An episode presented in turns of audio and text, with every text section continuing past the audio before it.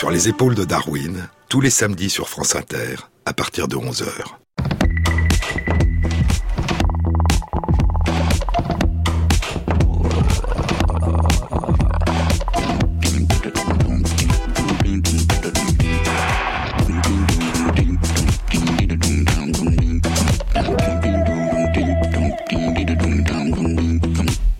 Bonjour à tous. Sur les épaules de Darwin, sur les épaules des géants. Se tenir sur les épaules des géants et voir plus loin, voir dans l'invisible, à travers l'espace et à travers le temps. Voir la splendeur et la diversité de ce monde qui nous a fait naître et qui n'en finit pas depuis la nuit des temps de se transformer. Tout change, rien ne meurt. Tout coule, toute forme est errante et mouvante. Le temps lui-même roule en un flux éternel, tel un fleuve. Une vague en pousse une autre. Que derrière une autre vague presse, une autre la pressant encore.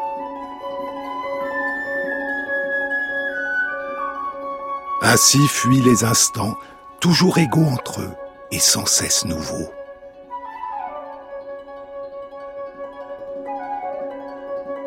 Ce qui fut n'est plus rien. Ce qui n'était pas est. Voyez la nuit finie se tendre vers le jour et le soleil radieux supplanter les ténèbres. C'est dans un grand poème épique de près de douze mille vers, le plus long poème en latin qui nous soit parvenu, écrit il y a un peu plus de deux mille ans par le poète Ovide, Les Métamorphoses. C'est dans le livre 15, le dernier des livres des Métamorphoses. Quand apparaît le natif de Samos, qui s'était réfugié dans la cité de Crotone aux confins italiens. Le natif de Samos qu'Ovide ne nomme pas est Pythagore. Ce que la nature nous cache, dit Ovide, il l'a vu, lui, par les yeux de l'esprit. Son zèle et son génie ayant tout découvert, il disait, entouré d'admirateurs muets en cercle l'écoutant. Il disait d'où vient le vaste monde, les causes et les effets, l'être de la nature, d'où viennent neige et foudre, pourquoi tremble le sol, quelle loi meut les astres, tous les ressorts secrets. Pythagore dit l'impermanence du monde, ses métamorphoses sans fin, et la métampsychose, la réincarnation des âmes de corps en corps. Tout change, rien ne meurt, dit-il. Le souffle de la vie erre ici ou là, vagabondant, se fixe dans les corps à son gré, passant du fauve à l'homme ou bien de l'homme au fauve, et ne périt jamais. Comme la cire en forme neuve façonnée n'est plus ce qu'elle fut, et changeant de figure est la même pourtant. Je confesse que l'âme migrant de forme en forme est toujours la même âme. Rien ne reste tel quel, et renouvelant tout, la nature fait toujours d'une forme une autre. Rien ne meurt, croyez-moi, mais tout dans l'univers varie, change d'aspect.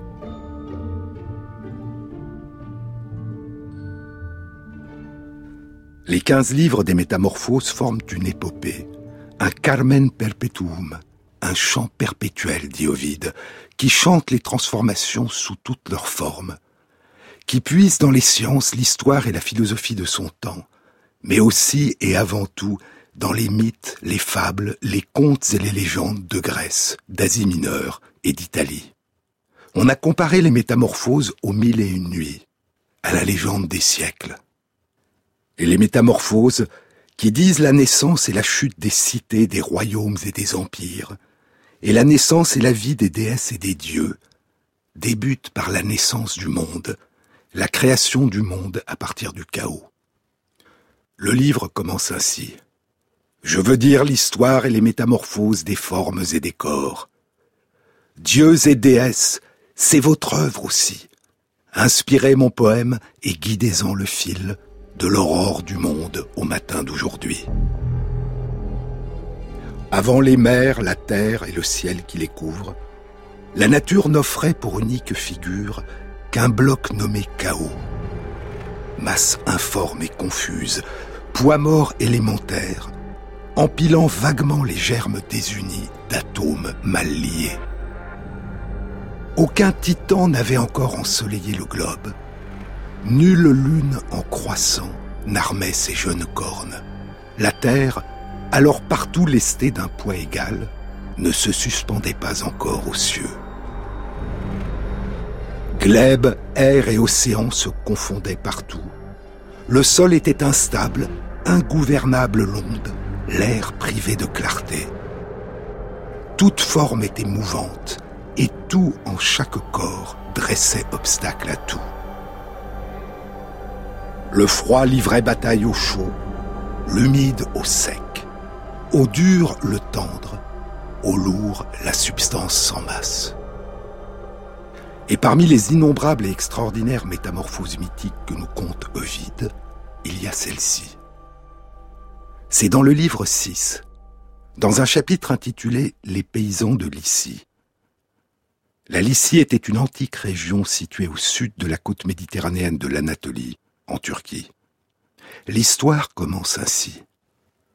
Quelqu'un se souvient et dit Dans les champs fertiles de Lycie, de vieux paysans ont méprisé la déesse et ont été punis.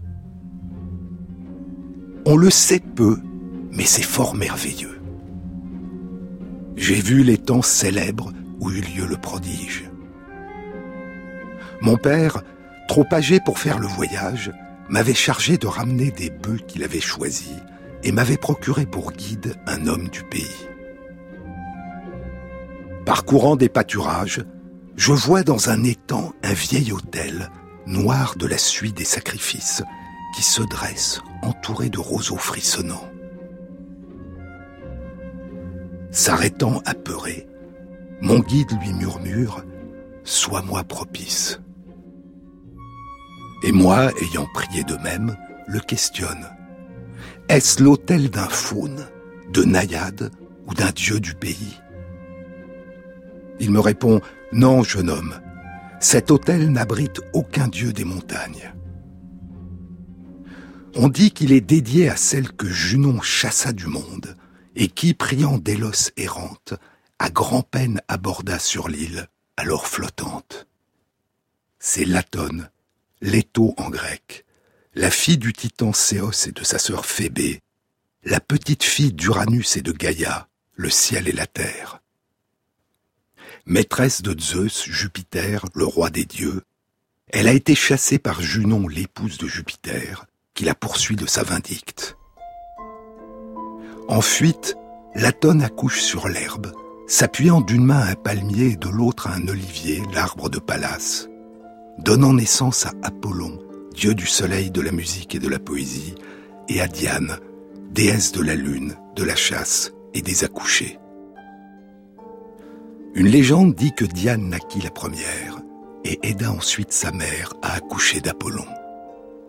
Penchée contre un palmier et l'arbre de Pallas, dit Ovide, l'Atone y accoucha, aggravant la colère de Junon qu'elle dut fuir encore, en emportant sur son sein ces deux jumeaux divins. Arrivé en Lycie, pays de la chimère, où un soleil de plomb brûlait les champs, Latone, accablé par ses feux, épuisé du voyage, eut soif. Ses nourrissons avaient tari son lait. Voyant au fond d'un val un étang de peu d'eau, où des paysans cueillaient l'osier fertile en pousses, le jonc et l'algue, amie des marais. La déesse s'approcha et fléchit le genou, s'y penchant pour puiser de l'eau fraîche et s'en désaltérer. La foule des paysans l'en empêche. Elle leur parle ainsi. Pourquoi me priver d'eau? Elle est à tout le monde.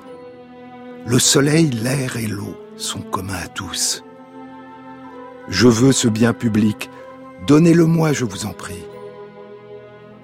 Je ne venais ni y laver mon corps, ni délasser mes membres, mais étancher ma soif.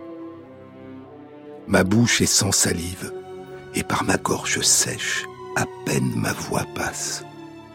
Un peu d'eau serait pour moi un nectar. Et en me l'offrant, vous me sauvez la vie. La vie, je le crierai. Et voyez ces enfants qui de mon sein vous tendent leurs petits bras. Et c'était vrai, ils tendaient bien leurs bras. Qui n'eût été fléchi par ces tendres prières Eux persistent pourtant, la menaçant du pire si elle ne part pas, et redoublent d'injures. Bien plus, des pieds, des mains sautant de ça de là, troublant l'eau de l'étang par méchanceté pure, ils en font remonter la vase.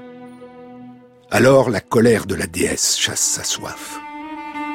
Cessant de prier ces hommes indignes, la fille de Céus ne se résigne plus à s'humilier. Paume tendue vers les astres, vivez donc à jamais dans votre étang, crie-t-elle. Son vœu est exaucé. Ils se plaisent sous l'onde, soit plongeant tout entier au fond de l'eau dormante, soit ressortant leur tête, ou nageant à râleau, souvent assis au bord de l'étang, ou d'un bond sautant dans l'eau glacée. Mais leur mauvaise langue s'épuise en querelle, et toute honte bue, jusque sous l'eau, ils s'essayent encore à l'injure. Voix rauque, cou gonflés par l'effort de leur souffle, bouche bée distendue dans un concert d'insultes. Tête soudée au dos, dos verdi, plus de coups dirait-on. Gros ventre omniprésent est devenu tout blanc. Bondissant dans la vase, apparaissent les grenouilles. Dans le dernier des livres des Métamorphoses, le livre 15, Pythagore, dit Ovide, donne aux grenouilles une origine beaucoup plus simple. D'un germe du limon, dit-il, naît la verte grenouille. Il l'engendre d'abord sans pieds, puis il lui donne des jambes pour nager, et pour sauter bien loin lui fait les pattes à l'arrière, plus longues qu'à l'avant.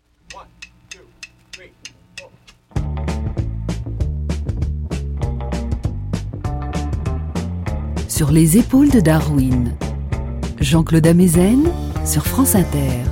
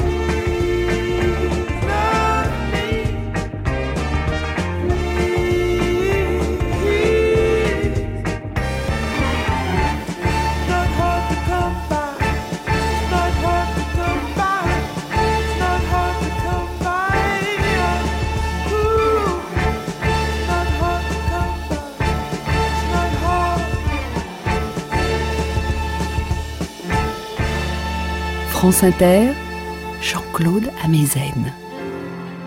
Jusque sous l'eau, elle s'essaye encore à l'injure, dit Ovid des grenouilles. Et encore, voix rauque, bouche bée distendue dans un concert d'insultes, leur mauvaise langue s'épuise en querelle. Mais 2000 ans après l'écriture des Métamorphoses, à plus de 10 000 kilomètres à l'ouest de la Lycie, où s'était réfugiée la déesse Latone, et de la cité de Crotone, où s'était réfugié Pythagore, en Amérique centrale, au Panama, dans la réserve naturelle de l'île Barro Colorado, c'est le pouvoir de séduction du chant de troubadour d'une grenouille qu'un chercheur Michael Ryan étudie depuis 40 ans. Une petite grenouille, la grenouille Tungara du Panama. Comme je vous le disais dans une précédente émission, après une pluie abondante, à la tombée de la nuit, les messieurs Tungara se réunissent au bord d'une mare et commencent à chanter en chœur.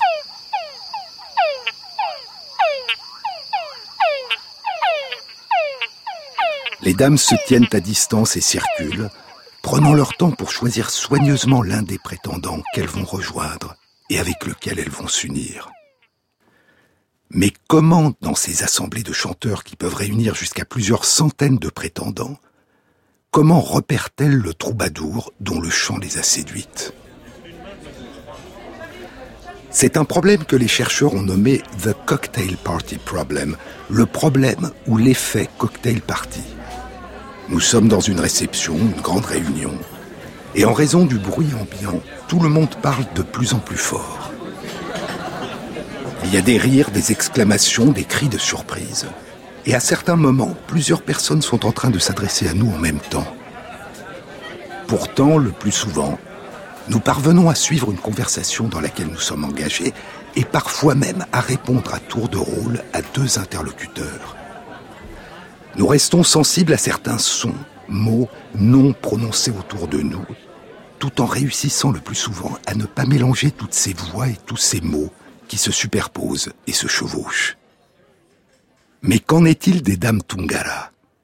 Comment résolvent-elles le problème cocktail party? Chaque chanteur émet en moyenne un appel toutes les deux secondes, et chaque appel dure en moyenne 3 à 4 dixièmes de seconde. Les appels des chanteurs se croisent et se chevauchent.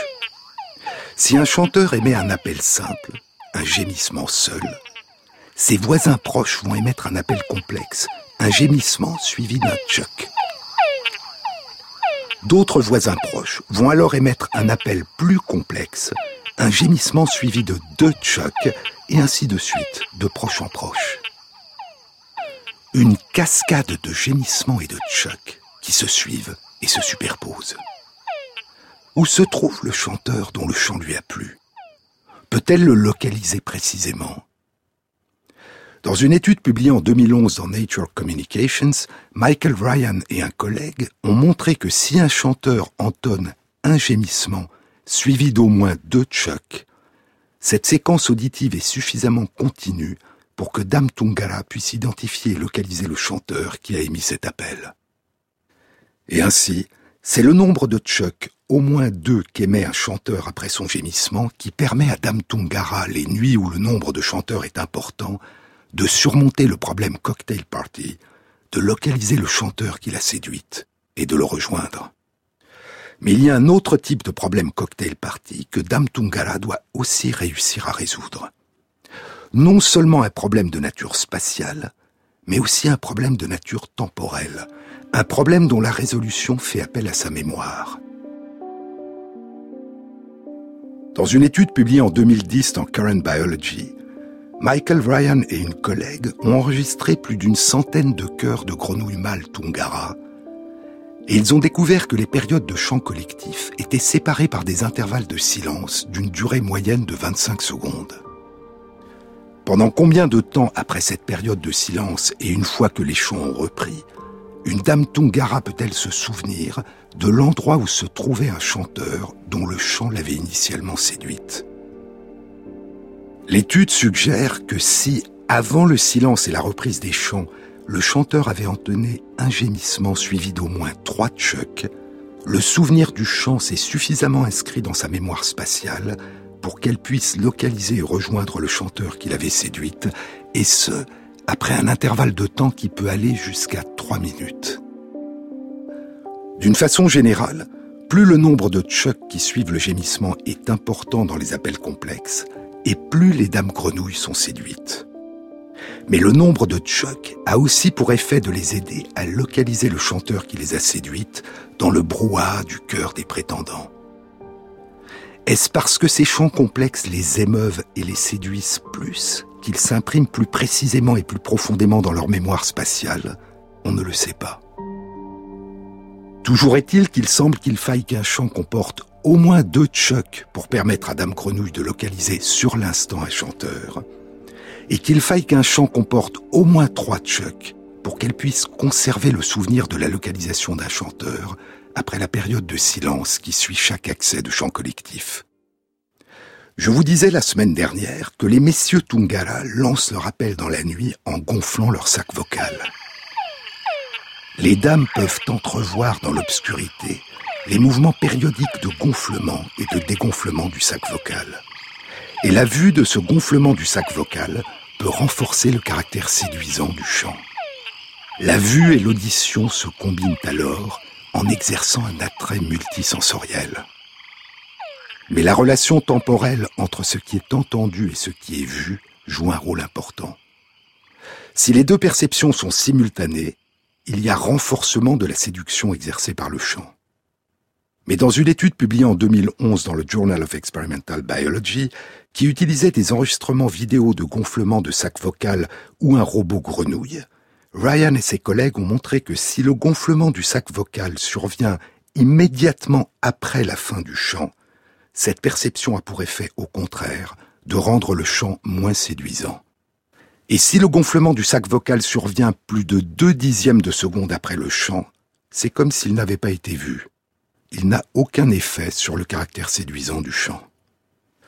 En ce qui concerne la dimension auditive même du chant, la relation temporelle dans un appel complexe entre le gémissement et les tchucs qui le suivent joue aussi un rôle important dans le caractère séduisant du chant. En effet, si le premier choc survient plus de trois dixièmes de seconde après la fin du gémissement, l'ajout du ou des chocs son caractère séduisant et l'appel est perçu comme un simple gémissement. Mais une étude publiée dans Science en 2013 par Ryan et un collègue a révélé une relation complexe et surprenante entre ce qui est entendu et ce qui est vu. Les chercheurs ont exposé des dames Tungara à la séquence suivante la diffusion d'un gémissement, suivi deux dixièmes de seconde plus tard par la vue du gonflement d'un sac vocal, suivi trois dixièmes de seconde plus tard par la diffusion d'un choc. Et cette séquence décalée a eu le même effet positif de séduction qu'un appel complexe, c'est-à-dire un gémissement immédiatement suivi par un choc. Comment est-ce possible? L'interprétation est que la vue tardive du gonflement du sac vocal placé entre la perception auditive du gémissement qui le précède et la perception auditive du choc qui le suit, a créé un lien artificiel entre le gémissement et le choc tardif. La vue a permis d'établir un pont, une continuité, dans la perception auditive discontinue, un phénomène que les chercheurs ont nommé un sauvetage perceptuel. Et ainsi, l'interaction entre les composantes visuelles et auditives du signal ne suit pas une simple relation linéaire. Le tout est plus que la somme des parties. Et ces résultats révèlent que le paysage multisensoriel des perceptions qui séduisent les dames Tungara n'est pas figé. Il est ouvert au jeu des possibles, et il pourrait à l'avenir répondre à l'émergence et à l'évolution de nouveaux signaux de séduction. Les dames éprouvent les signaux multisensoriels émis par les chanteurs. Elles les évaluent et elles choisissent le chanteur qui les a le plus séduites. Mais ce choix est-il purement rationnel? Pèsent-elles froidement le pour et le contre ou sont-elles troublées par les émotions qu'elles éprouvent?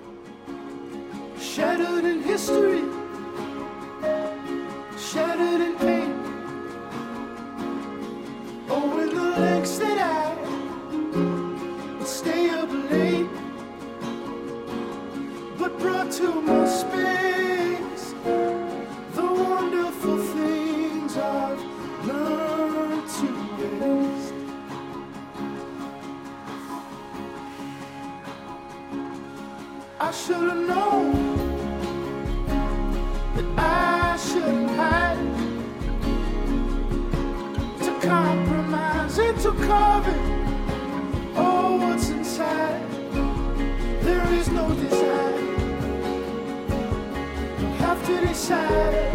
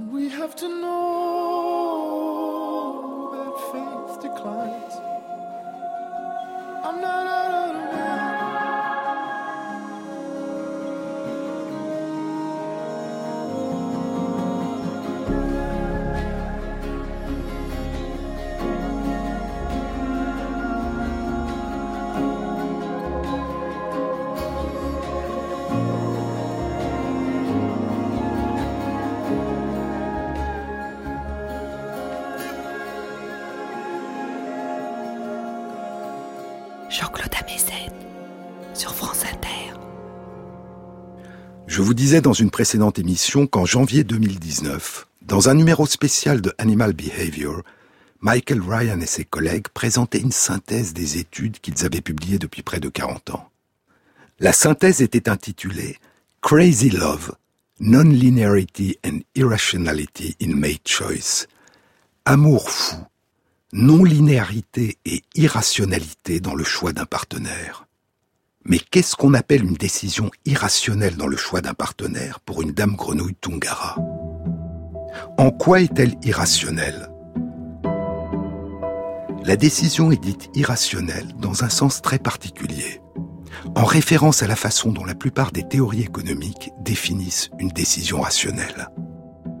Les théories économiques ont longtemps exclu le rôle des émotions dans les prises de décision et considéré de façon très décalée par rapport à la réalité qu'un individu qui fait un choix est un agent purement rationnel dont les décisions visent toujours à maximiser un gain, qu'il s'agisse d'un gain économique ou d'un plaisir ou d'une satisfaction d'une autre nature.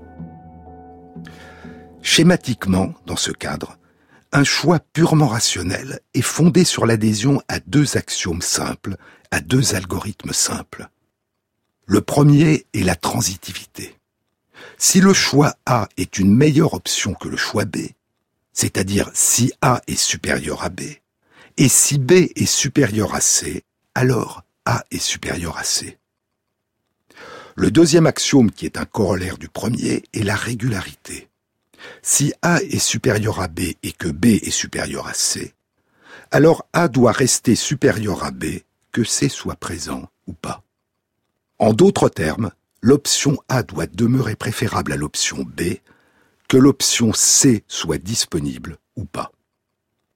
Mais de façon apparemment paradoxale, lorsque nous faisons certains types de choix, nous ne tenons souvent pas compte de cette règle de régularité.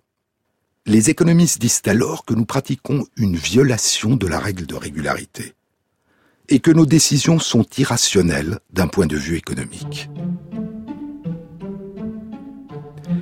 Un exemple très surprenant mais très fréquent et que semblent bien connaître et pratiquer de nombreuses entreprises commerciales et de nombreux vendeurs est ce qu'on a appelé l'effet leurre, l'effet dû à un leurre. Il a été décrit pour la première fois en 1982 par Joel Huber et ses collègues, des chercheurs en économie de la Fuqua Business School de l'Université Duke aux États-Unis. Une personne est en train d'acheter une voiture. Elle prend en compte d'une part le prix et préférerait un prix modéré, et d'autre part la consommation d'essence au kilomètre et préférerait une voiture dont la consommation est la plus minime.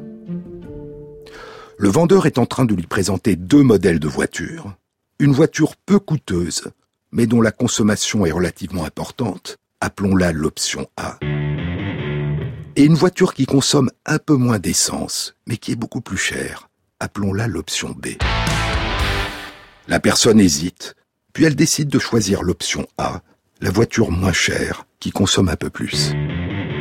À ce moment-là, le vendeur mentionne soudain l'existence d'un troisième modèle de voiture. Il consomme aussi peu d'essence que l'option B, mais son prix est nettement plus élevé. Cette option C est une option inférieure à B. Elle a le même avantage en termes de consommation d'essence, mais un prix nettement plus élevé. Jusque-là, l'option A était considérée par l'acheteur comme supérieure à B. B est supérieur à C, et donc la présence de C ne devrait rien changer à la décision. Et pourtant, dans la majorité des cas, l'acheteur se met soudain à réfléchir et de façon étonnante revient sur sa décision, change d'avis et choisit finalement l'option B. L'option C a agi comme un leurre. Elle n'a jamais été réellement envisagée par l'acheteur comme une possibilité d'achat, mais son apparition a suffi à le faire changer d'avis. Les études expérimentales ont confirmé la puissance de cet effet de leurre dans des situations de décision d'achat très différents, qui impliquent des dépenses de montants très différents, non seulement des achats de voitures, mais aussi des achats d'appartements, d'ordinateurs, de fours à micro-ondes, de vélos, de chaussures, etc. À titre d'exemple, dans une étude concernant les décisions d'achat de fours à micro-ondes, en présence de deux options A et B, 60% des acheteurs choisissaient l'option A, une qualité un peu moins bonne, mais un prix nettement plus bas, et 40% seulement choisissaient l'option B, une meilleure qualité, mais un prix nettement plus élevé. Mais lorsque dans un autre groupe d'acheteurs choisis au hasard comme le premier, on ajoute aux options A et B, juste avant le choix définitif, une option C, un modèle d'aussi bonne qualité que l'option B mais plus cher encore, le choix s'inverse. 61% des acheteurs choisissent alors l'option B et 39 seulement l'option A. Personne ne choisit l'option C qui n'était pas une réelle alternative et n'avait agi que comme un leurre. Cet effet de leurre a conduit une majorité d'acheteurs à choisir l'option B plus chère. L'option B qui, en l'absence du leurre, n'est choisie que par 40% des acheteurs, et en présence du leur, choisi par 61% des acheteurs, et l'option A, la moins chère, qui en l'absence du leur est choisie par 60% des acheteurs, n'est en présence du leur choisi que par 39%. Comment expliquer cet étrange effet de l'heure Les types de choix dont il s'agit se font entre des options dont les avantages et les inconvénients sont contradictoires. L'option B a l'avantage d'une plus grande qualité, mais l'inconvénient d'une dépense plus importante. Et c'est l'inverse pour l'option A, qui a l'avantage d'une dépense moins importante, mais l'inconvénient d'une moindre qualité. Il faut peser le pour et le contre et trouver un compromis entre qualité d'une part et dépense d'autre part. En ajoutant le leur C, qui a le même avantage que l'option B, une grande qualité mais un prix encore plus élevé, c'est-à-dire un inconvénient plus important encore que l'option B, le vendeur a introduit une asymétrie. Il y a maintenant deux options de grande qualité, l'une coûteuse, l'option B, et l'autre encore plus coûteuse, l'option C, et l'attention de l'acheteur est soudain attirée vers la notion de qualité. Il peut enfin choisir à qualité égale entre très cher et moins cher. et il choisit la moins chère des deux options de qualité, l'option B. Elle a le même avantage, la qualité, que l'option C, et un moindre inconvénient, une moindre dépense. L'option A, encore moins chère, semble soudain avoir l'inconvénient d'être la seule option de moindre qualité. C'est ce que Joël Houbert et ses collègues avaient appelé une alternative qui provoque une asymétrie en termes de choix. Parce que le leurre fonctionne en attirant l'attention de l'acheteur sur l'une des caractéristiques des objets, sur l'un des enjeux du choix, dans ce cas précis la qualité, l'effet de leurre a parfois été appelé effet d'attraction. Et de façon encore plus surprenante, l'effet de leurre fonctionne même quand l'option C est virtuelle. Pour revenir à l'exemple de l'achat d'une voiture, il suffit que le vendeur mentionne l'existence d'un modèle de voiture qui a les caractéristiques de l'option C, tout en indiquant que le modèle est épuisé et n'est plus disponible, pour que l'effet du leurre sur le basculement du choix soit le même. C'est ce que les chercheurs appellent un leurre fantôme. Le leurre fantôme exerce le même effet d'attraction de l'attention, le même effet d'asymétrie que le leurre réel. L'effet d'attraction, l'effet de leurre, peut très bien fonctionner dans les deux sens. Un effet de leurre pourrait très bien attirer l'attention non pas sur la qualité, mais sur le prix, et favoriser ainsi l'achat d'un objet de moindre qualité, mais encore moins cher.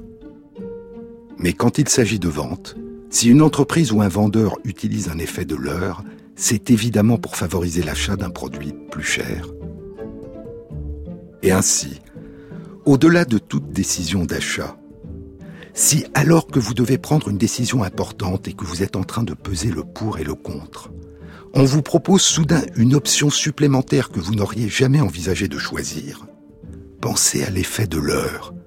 Essayez de garder la tête froide et réfléchissez à deux fois avant de vous laisser influencer inconsciemment par ce puissant effet d'attraction. En 1999, le psychologue Constantine Sédikides et ses collègues avaient publié une étude qui explorait l'effet de l'heure non pas dans des décisions d'achat d'objets, mais dans des choix qui concernaient le caractère plus ou moins séduisant d'une personne. Le choix ne se faisait pas entre différentes personnes, ni même entre des photos de différentes personnes, mais entre des descriptions. La personne A, disait-on aux participants, est physiquement plus attirante que la personne B, mais B a plus d'humour que A. Et on leur demandait de choisir. Dans une autre série d'expériences, une troisième personne, C, était décrite en plus de A et B pour introduire un effet de leurre. Il y avait deux leurres différents. Dans le premier cas, le leurre était une personne aussi attirante physiquement que A, mais avec un moins bon sens d'humour encore. Dans ce cas, C attirait l'attention des participants sur l'aspect physique et leur faisait choisir A plutôt que B. Dans l'autre situation, C avait autant d'humour que B, mais était moins attirant physiquement que B. Dans ce cas, le leur attirait l'attention des participants sur le sens de l'humour et faisait basculer le choix vers B plutôt que A. L'effet de l'heure pouvait fonctionner dans les deux sens, et les participants ne choisissaient jamais l'option C. La seule conséquence de sa présence était son effet de l'heure. Si nous, les humains, sommes si souvent sujets à des choix irrationnels du point de vue des économistes, des choix qui ne respectent pas les règles de transitivité et de régularité, alors qu'en est-il de nos cousins non humains? Sont-ils plus rationnels que nous? Leurs choix respectent-ils plus que les nôtres les règles de transitivité et de régularité? Si A est supérieur à B et B est supérieur à C, alors A est supérieur à B que C soit présent ou non? En 2002, une étude réalisée par Sharoni Shafir et ses collègues de l'Université d'État de l'Ohio aux États-Unis posait cette question chez des oiseaux des corvidés, des jets, les jets gris ou jets du Canada, encore appelés les mésangers du Canada, Perisoreus canadensis. Les chercheurs leur avaient présenté un mets de choix, des grains de raisin, qui étaient disposés dans un tunnel à différentes distances que les oiseaux devaient parcourir pour s'en emparer. L'option A était un grain de raisin posée à 28 cm de distance. L'option B était deux grains de raisin posés à 56 cm. Un tien, dit La Fontaine dans la morale de sa fable Le petit poisson et le pêcheur, un tien vaut, se dit-on, mieux que deux tu l'auras. L'un est sûr, l'autre ne l'est pas. Mieux vaut un grain de raisin proche et facile à saisir que deux grains qui requièrent un parcours plus long et plus risqué dans l'inconnu, semblent penser les mésangers du Canada. Et une majorité d'entre eux choisit l'option A, un grain de raisin à 28 cm de distance. Puis les chercheurs présentent à d'autres jets de la même population ces deux mêmes options A et B, plus une troisième option C, deux grains de raisin comme l'option B, mais à 84 cm de distance, c'est-à-dire beaucoup plus loin que B. Cette troisième option n'avait aucun intérêt et aucun oiseau ne l'a choisie. Mais elle a agi comme un effet de leurre et a fait basculer le choix. Le leurre a attiré l'attention sur l'option B qui comportait deux grains de raisin. Et une majorité d'oiseaux a alors choisi l'option B, deux grains de raisin à 56 cm, plutôt que l'option A, un grain de raisin à 28 cm. Nous allons maintenant revenir à notre question initiale. Qu'en est-il des dames Tungara en train de décider quel chanteur dans le chœur nocturne elles trouvent le plus séduisant? Le chanteur qu'elle va rejoindre et auquel elle va s'unir. Les dames Tungara sont-elles plus rationnelles dans leur choix que nous et que les jets canadiens? C'est la question qu'ont posée Amanda Lea et Michael Ryan et ils ont apporté la réponse dans une étude publiée dans Science en 2015.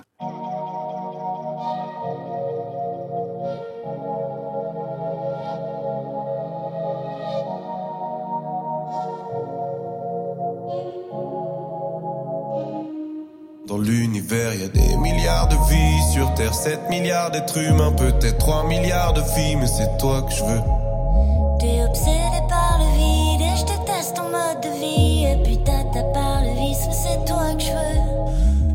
Plein, mais y en a qu'une, c'est toi.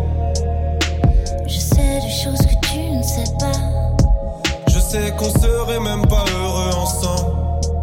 Nous sommes de ceux que la rancune sépare. Pourtant, dans l'univers, y a des milliards de vies. Sur Terre, 7 milliards d'êtres humains, peut-être 3 milliards de filles, mais c'est toi que je veux. T'es obsédé par le vide et je déteste ton mode de vie. Et puis t'as ta part de vice, mais c'est toi que je veux. Y en a plein, mais y en a c'est toi. Je sais des choses que tu ne sais pas. Je sais qu'on serait même pas heureux ensemble. Nous sommes de ceux que la rancune sépare.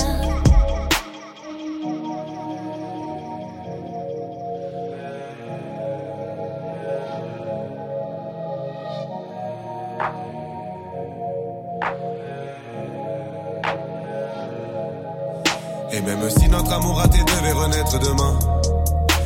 Dit jamais je ne remettrai mon cœur entre tes mains. Jamais, jamais, n'oublie pas que quand tu l'avais, tu ne m'as laissé que du mal-être et des marques. On était jeunes, on pensait que s'aimer c'était se traiter mal. Pourtant, dans l'univers, y a des milliards de vies. Sur Terre, 7 milliards d'êtres humains, peut-être 3 milliards de filles, mais c'est toi que je veux. T'es obsédé par le vide et je déteste ton mode de vie. Et puis t'as ta part de vice, mais c'est toi que je veux. Y en a plein, mais y en a qu'une, c'est toi. Qu'on serait même pas heureux ensemble. Nous sommes de ceux que la rancune sépare. On se dégoûte, on se combat jusqu'à ce qu'on bouffe les pissenlits. Notre couple succomba, ce désir puissant puis s'ennuie. Et le désir disparaît en même temps que la possession. Et les femmes de ma vie défilent en une étrange procession. J'y passerai seul la nuit sous les traits d'un jeune homme qui quand la lune dort le soleil lui. Moi je ne vois qu'elle.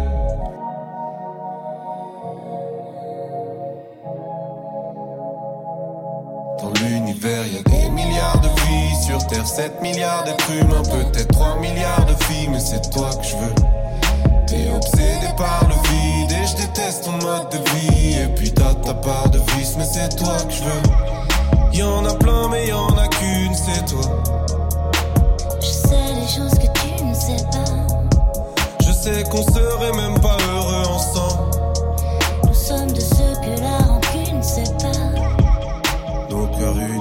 cette danse que ta lumière peut apprendre à mon ombre. Un jour tu me donneras ton oui et tu prendras mon nom. Un jour tu me donneras ton oui et tu prendras mon nom.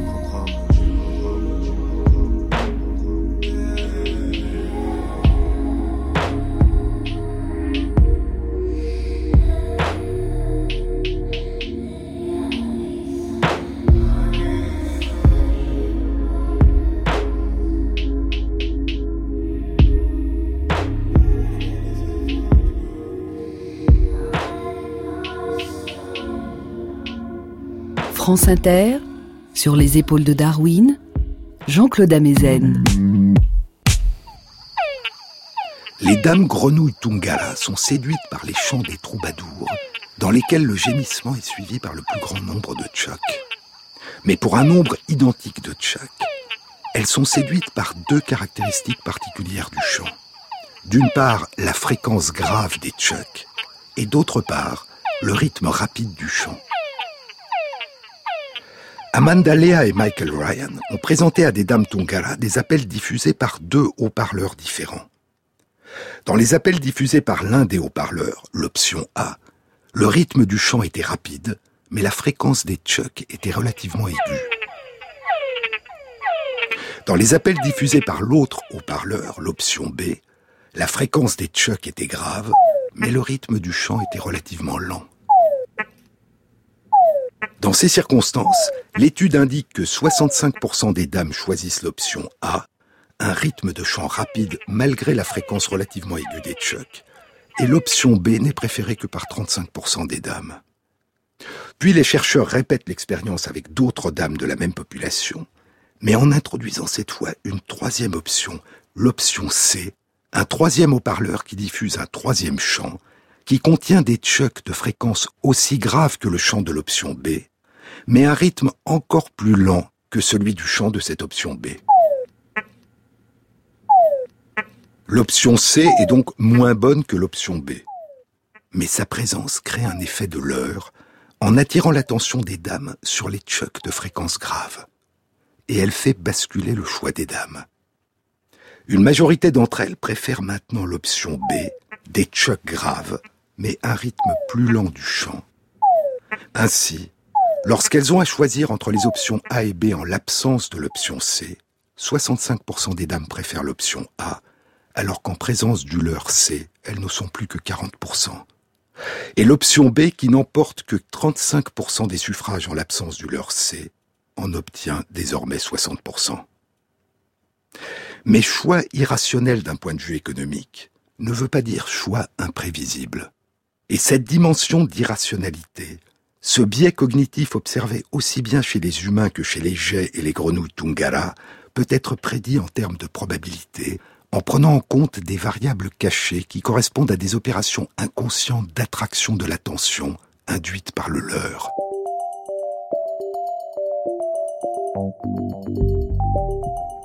Je vous disais tout à l'heure que chez nous, les humains, il n'était pas nécessaire qu'une option leurre soit réelle pour qu'elle biaise nos choix. Une option virtuelle, un leurre fantôme, peut avoir le même effet. Mais qu'en est-il chez Dame Grenouille? Et d'abord, comment présenter à une Dame Tungara un chant qu'elle puisse considérer comme une option virtuelle? Lorsqu'on leur présente des chants diffusés par haut-parleur, les dames Tungara expriment leur préférence pour un chant en se déplaçant vers le haut-parleur qui a diffusé le chant qui leur plaît le plus. Contrairement à d'autres grenouilles, les grenouilles Tungala sont incapables de grimper aux arbres. Et donc, un chant diffusé par un haut-parleur fixé au plafond d'une pièce correspond pour elles au chant d'un chanteur qu'elles ne pourront pas rejoindre. Un élément virtuel dans un choix. Les chercheurs ont diffusé aux dames trois chants. Les options A et B, diffusées comme d'habitude par des haut-parleurs au sol qu'elles peuvent rejoindre. Et le troisième chant, l'option C, diffusée par un haut-parleur fixé au plafond qu'elles ne peuvent pas rejoindre. Et l'option C, virtuelle, a eu le même effet de l'heure que lorsqu'elle était diffusée par un haut-parleur au sol que les dames pouvaient rejoindre.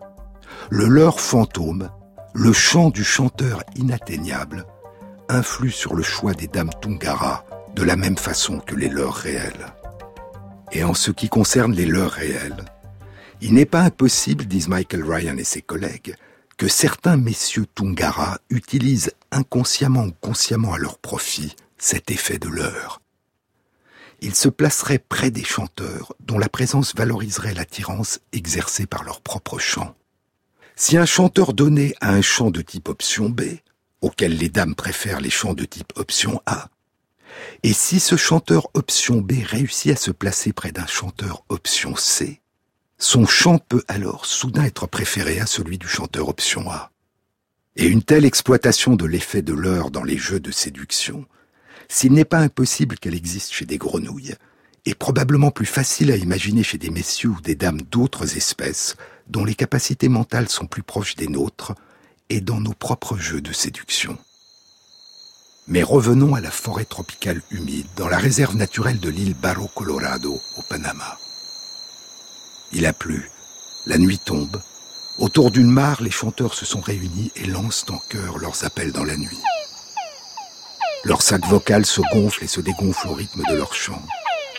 Et ce gonflement rythmique de leur sac vocal fait naître à la surface de l'eau des vaguelettes qui se propagent tout autour du chanteur en cercle concentrique. Et ces vaguelettes peuvent être perçues à distance par le sens du toucher.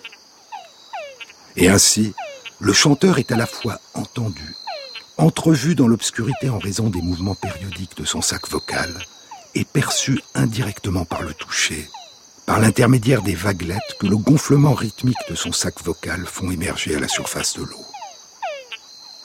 Il est perçu par l'ouïe, par la vue et par le toucher, par les dames qui se déplacent et évaluent et comparent la beauté des chants, et aussi par ses rivaux qui se jaugent et qui ajoutent à leur appel un tchuck de plus que n'en contient le chant de leurs concurrents.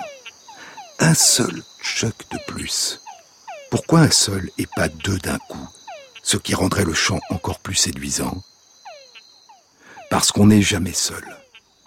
Parce que dans la nuit de la forêt tropicale, les dames et les messieurs Tungara ne sont pas les seuls à prêter attention à ces chants de séduction, à ces sacs vocaux qui se gonflent, à ces vaguelettes qui glissent et se propagent à la surface de la mare.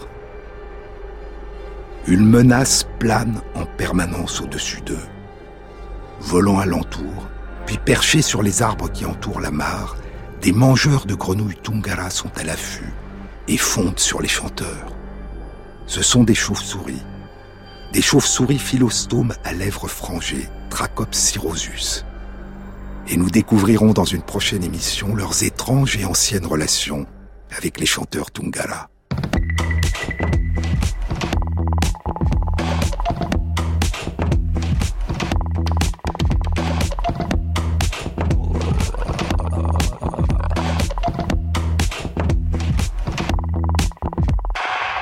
Merci à Christophe Imbert pour la réalisation sonore et la mise en musique de l'émission, à Céline Guéribi pour la prise de son, à Juliette Delperroux pour le mixage, à Jean-Baptiste Audibert pour le choix des chansons, et à Christophe Magère pour la mise à jour de la page de l'émission Sur les épaules de Darwin sur le site franceinter.fr où vous trouverez toutes les références concernant cette émission. Bon week-end à tous. À samedi prochain.